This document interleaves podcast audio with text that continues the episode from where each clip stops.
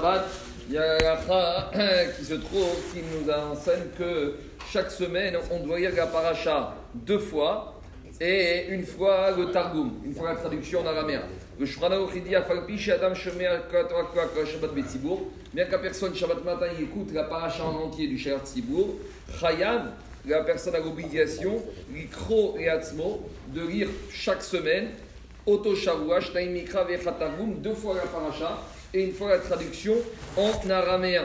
Et même, dit Shulchan Afigu Atarot Vedivon, même les noms propres.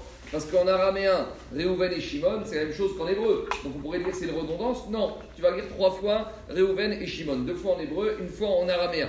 Pourquoi il dit ici au Toshavua Pour nous dire qu'on n'a pas le droit de prendre de l'avance? Imagine, tu es en vacances, tu dis, bon, allez, je vais prendre quatre parachutes d'avance, je vais faire Shemot, Vaïra, Bob et Shalachitro. Non, chaque semaine, tu dois être synchronisé avec le Tzibour. Après le Shonor, il dit, si maintenant, au lieu de lire une fois en araméen, tu as lu une fois en entier l'explication de Rashi, ça passe aussi. Pourquoi ça passe Parce que le but de lire en araméen, le Targum en araméen, c'est une explication de la paracha.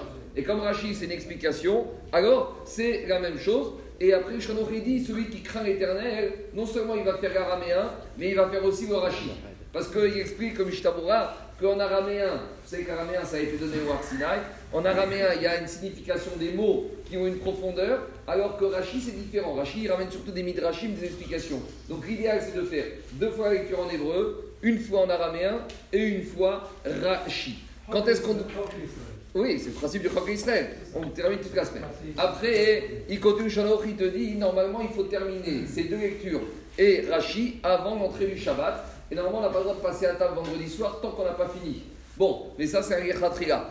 Avad, même si on n'a pas fini, on peut passer à table, on termine vendredi. Si on n'a pas terminé vendredi, on peut terminer Shabbat. Si on n'a pas terminé Shabbat, on peut terminer jusqu'à mardi soir, comme l'Avdala. C'est comme on a mardi soir. Et après, il ramène en Den Et si on n'a pas dépassé, on a jusqu'à Simchat Torah pour rattraper. C'est-à-dire que si on a raté quelques lectures, quelques montées, vous cochez, et au mois d'août, quand il n'y a rien à faire, on rattrape tout pour arriver avant Simchat Torah. Maintenant, pourquoi je vous dis cette agacha ce matin Pourquoi je ne l'ai pas dit la semaine dernière, la semaine d'après? Parce que les chassidim, ils disent que la parachat Shemot s'écrit comment? Shin, Mem, Vav, Taf. C'est l'acronyme de Shinaïm, Mikra, deux fois la lecture, Ve'echad, Targum. Donc ils disent les chassidim, on a pris des bons engagements à Simchat Torah de commencer Bereshit, et puis à la fin de Bereshit, Vayechi, la semaine dernière c'était un peu compliqué, Rashi, il y avait beaucoup de grammaire, alors on est un peu relâché. Alors chez moi, c'est l'occasion un peu de, se remotiver pour recommencer cette belle mitzvah. Et Rachamim, ils disent, c'est important lorsqu'on a commencé, on a eu le matin, qu'on a déjà eu la qu'on a déjà eu le Rashi, la lecture de la elle se fait avec une autre saveur et avec une autre dimension. Shabbat Shalom Mincha, 16h50.